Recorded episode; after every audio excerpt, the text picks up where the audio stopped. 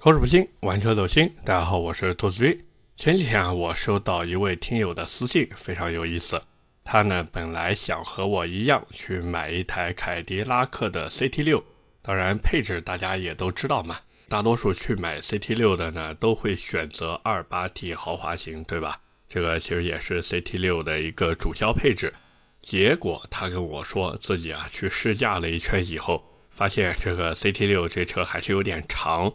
他回家停车呢，倒是没什么难度，因为他自己家里面是那种平面车位嘛。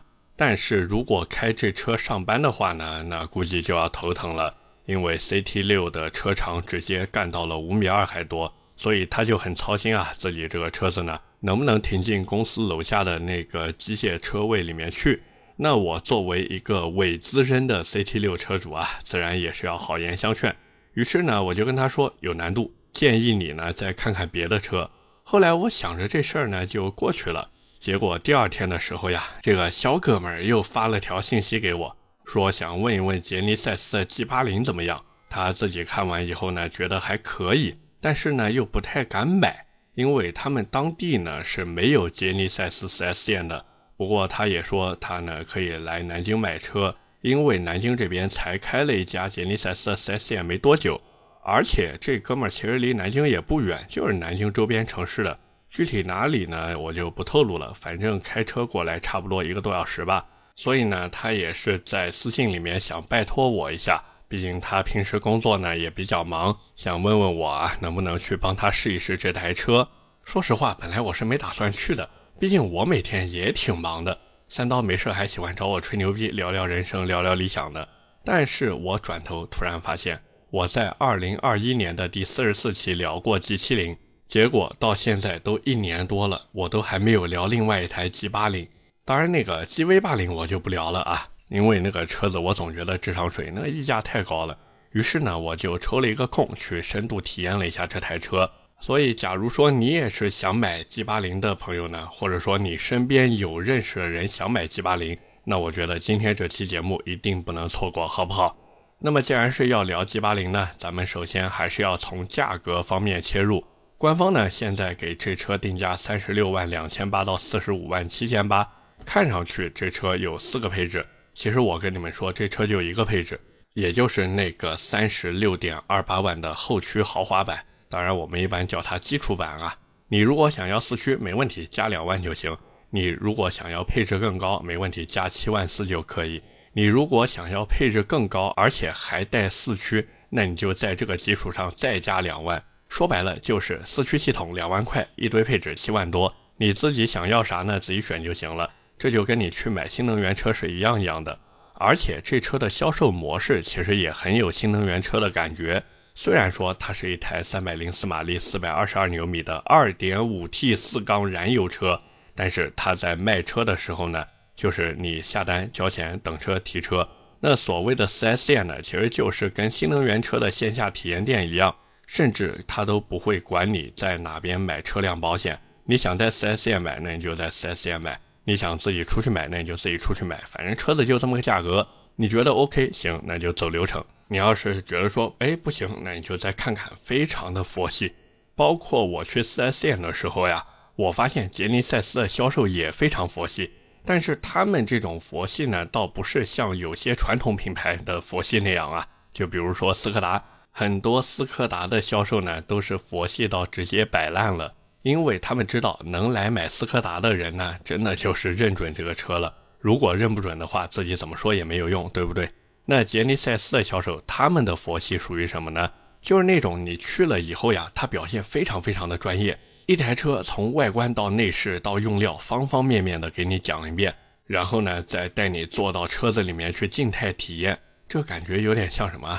有点像啊那种奢侈品店的那种感觉啊。反正这个服务流程非常的标准化。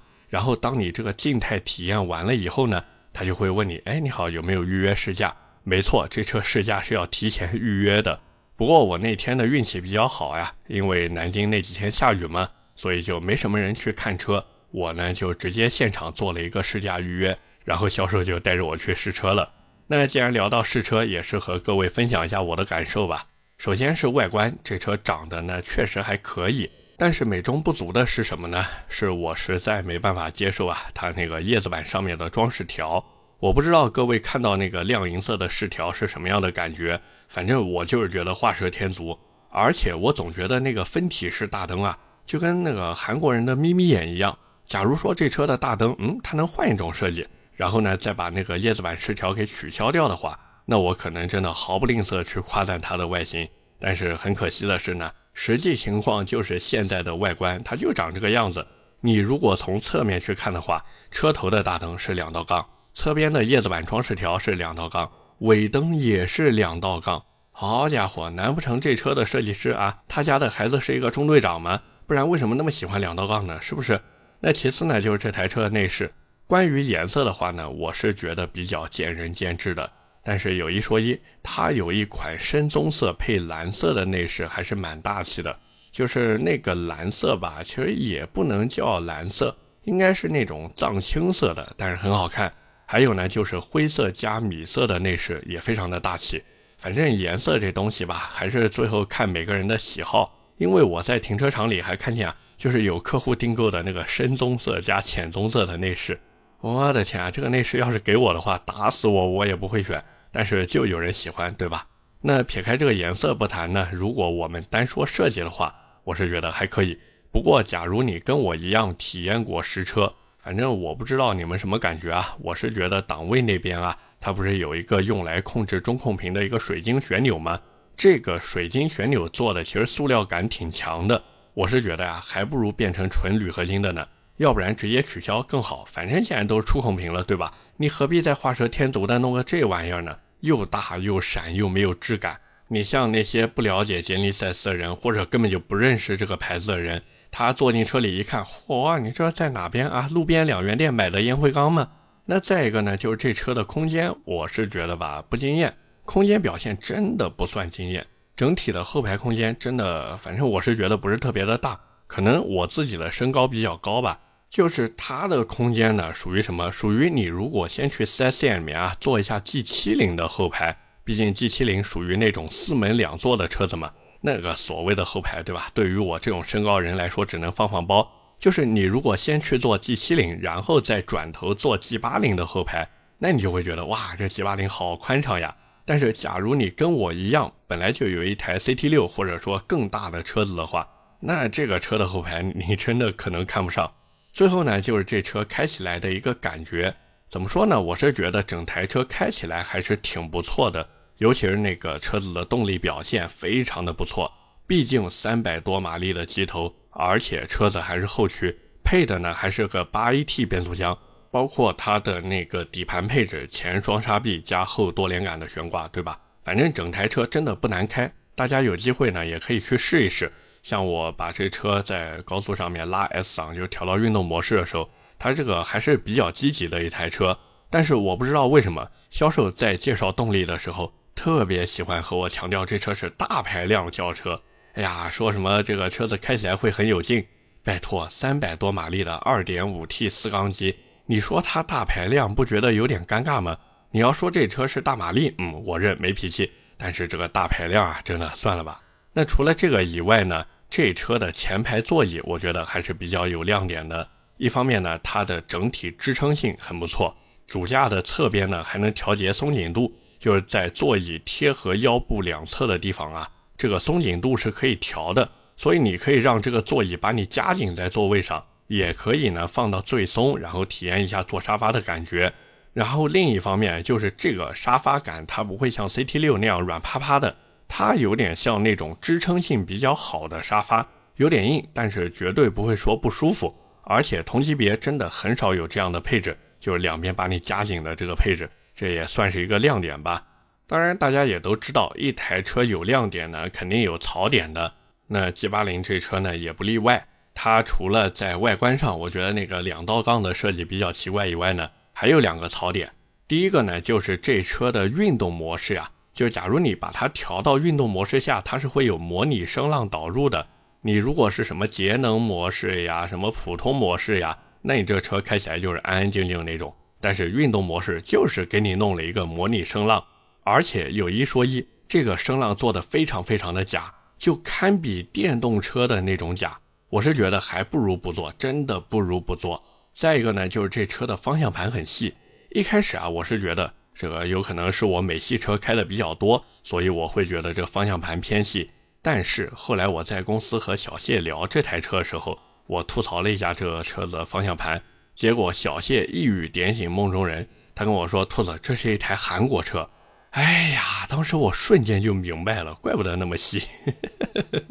当然，玩笑归玩笑啊。实际上，杰尼赛斯 G80 这车呢，我整体开下来，我呢是感觉还算可以，最起码它在所谓的操控性呀、动力性呀这些方面表现的还是不错的。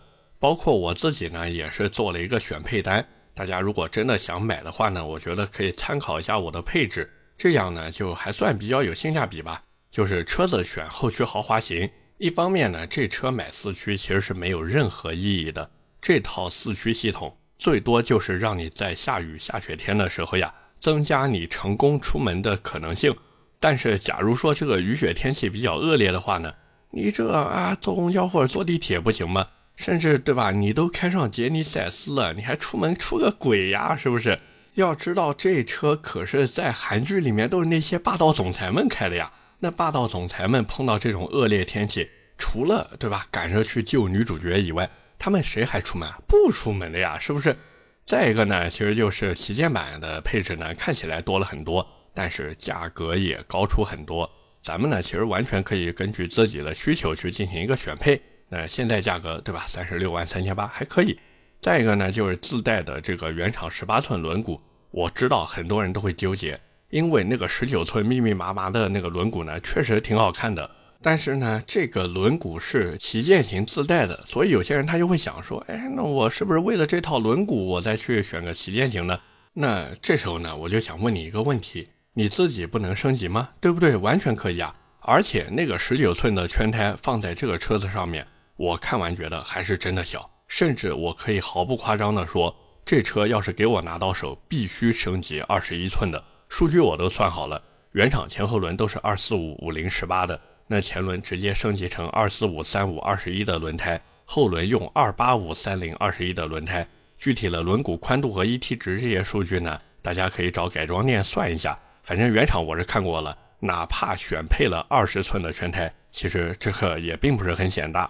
当然，撇开这个后续的升级不谈呢，外观方面其实还有些人会纠结，就是他要不要加钱去选哑光色车漆。其实我是觉得，你如果真有那选车漆的八千块钱。你自己到外面贴一个哑光透明车衣不行吗？对不对？说不定那个车衣还用不到八千块呢。内饰的话呢，反正我觉得，如果你喜欢那个银色饰条，你呢就加一万三选一个真皮内饰。那你如果跟我一样就喜欢那个自带的亮黑色饰条，那你就可以一分钱不加。而且其实仿皮是更好打理的，真皮内饰这个养护起来真的非常非常头疼。但是接下来花钱的地方来了，虽然我们刚才等于一分钱没花。但是下面这两个选配，我觉得是必须要选的。实际上，如果你真的买这车的豪华版的话，其实也就这两个选配包能选。我呢是觉得都选上吧。第一个呢是卖你一万五的豪华视觉体验包，这个为什么要选呢？因为你如果不选的话，你车子上那个仪表盘是非全液晶仪表，就是它的左侧是机械仪表，中间和右侧是液晶仪表，看起来真的非常非常难受，所以必须要选。再一个呢，就是原厂十八个喇叭的莱西康音响，这个东西卖你一万二，我是觉得挺划算的。反正这俩东西你一起选上以后，车价的总额也就是三十九万零八百。当然，如果你想换我刚才说的那个二十一寸全胎呀，基本上你出去升级就是在两万多块钱这样，就是轮毂轮胎一起。只是两万多块钱呢，你只能买国段啊，那种怎么说呢？国段定制，像什么红星啊这种品牌的。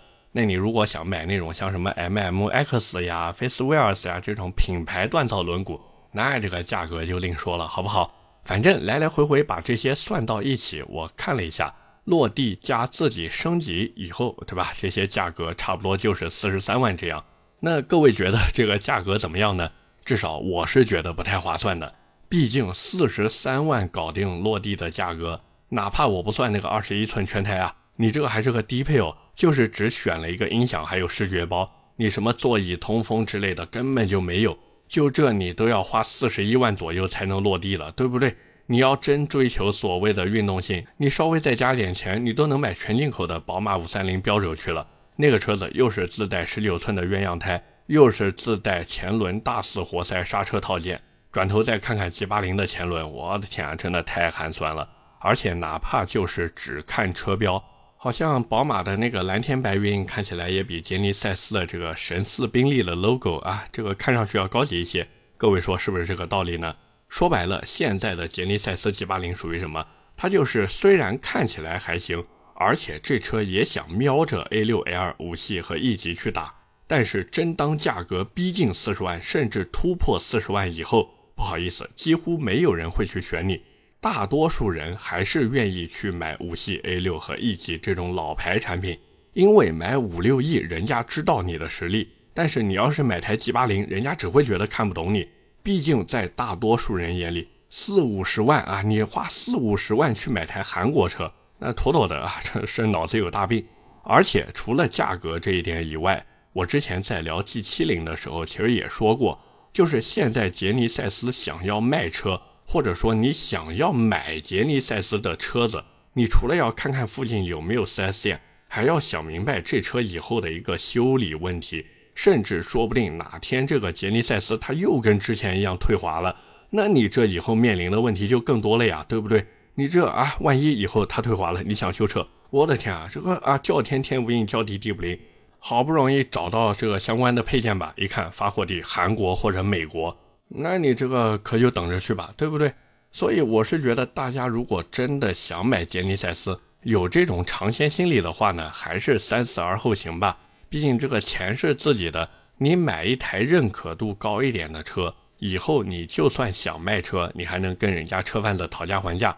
你要是买台 G 八零啊，我估计说不定到时候车贩子一听啥杰尼赛斯，打扰了，告辞。OK，那么今天关于杰尼赛斯 G 八零，我们就先聊这么多。下面呢是我们的留言互动环节。上期节目啊，我们聊的是沃尔沃 S 六零，那么第一条留言来自杨洋淘淘。他说：“沃尔沃就是买车的时候用巨幅优惠把你哄进来，然后回头赚你保养维修的钱。沃尔沃的维保实在太贵了。”然后我还在底下看有人问说：“凯迪拉克的保养贵不贵？” 包括还有朋友说这个保养维修豪华品牌都差不多，小保一千三左右。那聊到这个，其实我这么跟大家说吧，凯迪拉克 CT 六这车。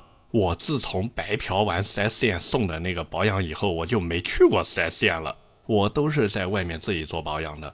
可能有朋友会说，不对呀，兔子，你这个在外面做保养的话，假如说你车子在质保期内发生什么问题，然后呢，他不给你做质保怎么办？哎，这个其实对于我来说不是什么难事儿啊。为什么呢？一方面啊，所谓的这个质保呢，它不能因为你不在 4S 店做保养，然后就不给你弄。只要车子出了问题了，那就必须要给我质保。就是只要我车子在质保期以内啊，这个质保不是说 4S 店给你的，而是厂家那边给你的。换句话说，就是厂家要对他们卖出去的车子负责，所以呢才会有一个，比方说什么三年十万公里啊，或者什么四年十二万公里之类的质保，它是厂家给你的一个东西。那 4S 店它其实只是一个承接质保的服务商。大家这么去理解就可以了。那回过头来，再一个，假如说他们真的不给我质保的话，我的天哪，这素材不就来了吗？啊，这个话题不就有了吗？是不是？各位说是不是？我的天哪，平时辛辛苦苦想找素材，这个啊，到时候万一我 CT 六出什么问题，当然我不希望它出问题啊。假如说出什么问题，然后他不给我质保，我跟你们说，别说这个兔子玩车日记里面要聊这个事情。停车场也必须要聊，甚至我让三刀那边再聊一次，顺便再发个微博艾特一下凯迪拉克官方。完了呢，在三刀砍车聊一聊，说一说这个凯迪拉克车主维权有多么难。当然，这个肯定有朋友会想说：“哎呀，兔子，你这个就是啊，仗着自己的职业优势啊，所以有恃无恐。那对于我们这种普通老百姓这个买车来说，怎么办呢？其实也好办，就是你在买车的时候呢。你可以让销售多给你白嫖一点这个保养。那再一个呢，就是你问问他有没有什么相关的活动套餐。那我也看过凯迪拉克的那个活动套餐价格，基本上就是 A 保 B 保一起卖给你的嘛。这个价格真的不算贵。其实相比于途虎来说，基本上就是一点二到一点四个途虎，差不多就是这个样子吧，贵不了多少钱的，真的。下一条留言来自无理数人生，他说：“兔子说的实在，他自己呢当初是想买 B 级日系车，结果为了孩子考虑，就是想要追求一下安全和环保，于是呢就买了沃尔沃 S60 的致远，落地二十八万左右。虽然说是个标轴车，但是三口之家呢算够用。当然他在最后也是补了一句，说如果你是比较注重运动性的呢，可以考虑凯迪拉克和捷豹。”他还在底下评论区又跟了一句，说自己后悔没上 T 八。哎呀，要我说，你真的不要后悔没上 T 八。第一个，所谓的 T 八，它只是有性能车的一个能力，但是它没有性能车的实力。第二个，这个沃尔沃的 T 八版本吧，反正我给你说个故事吧，就是之前在我们南京这边呢，有一个极其富的一个富人小区，叫做仁恒江湾城。